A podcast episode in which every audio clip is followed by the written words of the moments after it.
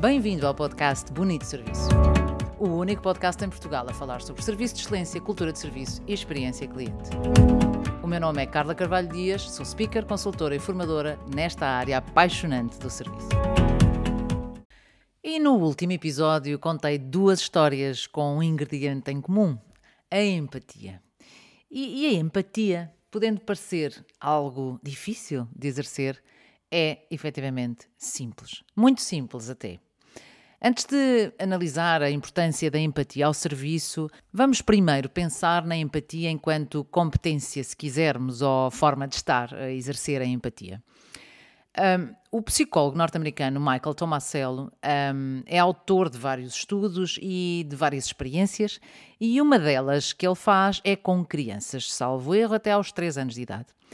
Um, ele percebe e demonstra que as crianças são naturalmente empáticas. Relembrar que a empatia é a nossa capacidade de nos pormos no lugar do outro e de sentir o que o outro está a sentir. Recorrendo à escrita do meu primeiro livro, Top Service, a escolha é sua, a empatia é escolhermos sentir. Escolher sentir o que o outro está a sentir. Voltando ao psicólogo, Michael Tomasello explica de uma forma muito objetiva e que, quando ouvimos, eu a primeira vez que li isto, pensei, é tal e qual. Uma criança, até sensivelmente os 3 anos de idade, se vê um adulto deixar cair uma chave, mesmo que não o conheça, vai a correr apanhar essa chave e entregar-lhe. Se vê um adulto aflito para abrir uma porta, vai tentar ajudar a abrir a porta e assim sucessivamente. Defende assim este psicólogo que a cooperação e a empatia são características, capacidades, competências inatas e que ao longo da vida seja porque a sociedade nos força a isso, seja porque começamos a perceber que se calhar se ajudarmos a abrir a porta devemos receber pelo menos um obrigado ou quem sabe um caramelo, vamos eh, desistindo desta competência. Ora, ao serviço, a empatia é um ingrediente que pode transformar uma história banal em extraordinária, que foi nada mais, nada menos do que se passou nas duas histórias que contei no episódio anterior, a do supermercado, com as minhas compras que eu não conseguia levar até ao carro, ou melhor, poderia conseguir, mas grávida de sete meses seria um esforço grande, e que eh, não só a senhora da caixa, mas o colega que estava de passagem conseguiram pôr-se no meu lugar e dizer: vou exercer esta competência, a empatia. E se eu estivesse no lugar desta senhora, o que é que eu gostava que me fizessem? O segundo caso, que foi o caso do room service, onde eu, desejosa de uma salada, eh, me é sugerido um tomate descascado, eh, o que fez com que eu pudesse efetivamente comer aquela salada que eu tanto desejava. E vamos ver. Em nenhum destes casos, isto são tarefas, ou obrigações, ou o que lhe quisermos chamar, descritas no manual de funções das pessoas.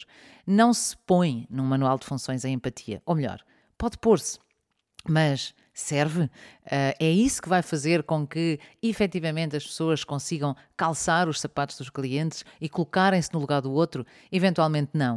Uh, eu dizia no início, parece difícil, mas efetivamente não é. Não é porque é mais do que tudo, uma escolha, efetivamente. Para exercer, há alguns dados importantes e, acima de tudo, é olhar para cada cliente como uma pessoa e não apenas como aquela fonte de receita ou a obrigação de sorrir e de ser simpático. Se olharmos para as pessoas como uma pessoa, sejam elas clientes, colegas, colaboradores, o que for, vamos ser capazes de sentir o que essas pessoas estão a sentir. E asseguro-vos que a prática da empatia um, faz com que um serviço passe rapidamente do ignorado ao uh, inesquecível. Escolher, escolher sentir significa também aplicar a nossa inteligência emocional e, e, e, tratar as outras pessoas como se de convidados se tratassem ou amigos. Um, é, é, é, de facto conseguir calçar os sapatos dos clientes. Mas vamos ver, se tivermos uma pessoa amiga em nossa casa, grávida, e que nos confessa um desejo incontornável de uma salada, vamos ou não fazer tudo o que está ao nosso alcance para que essa pessoa saia da nossa casa com a sensação de ter sido acarinhada, bom, e acima de tudo ter comida dita da salada. Vamos, vamos fazer tudo. Se vemos um amigo aflito com as compras, vamos ou não vamos ajudar? Vamos ajudar. Não há diferença com os nossos clientes. Por isso, a empatia é um ingrediente essencial ao serviço de excelência, estejamos nós a falar de clientes, de colegas, de colaboradores. Escolher sentir, escolher pôr-nos no lugar do outro. Hoje é este ingrediente que faz parte da análise à última história.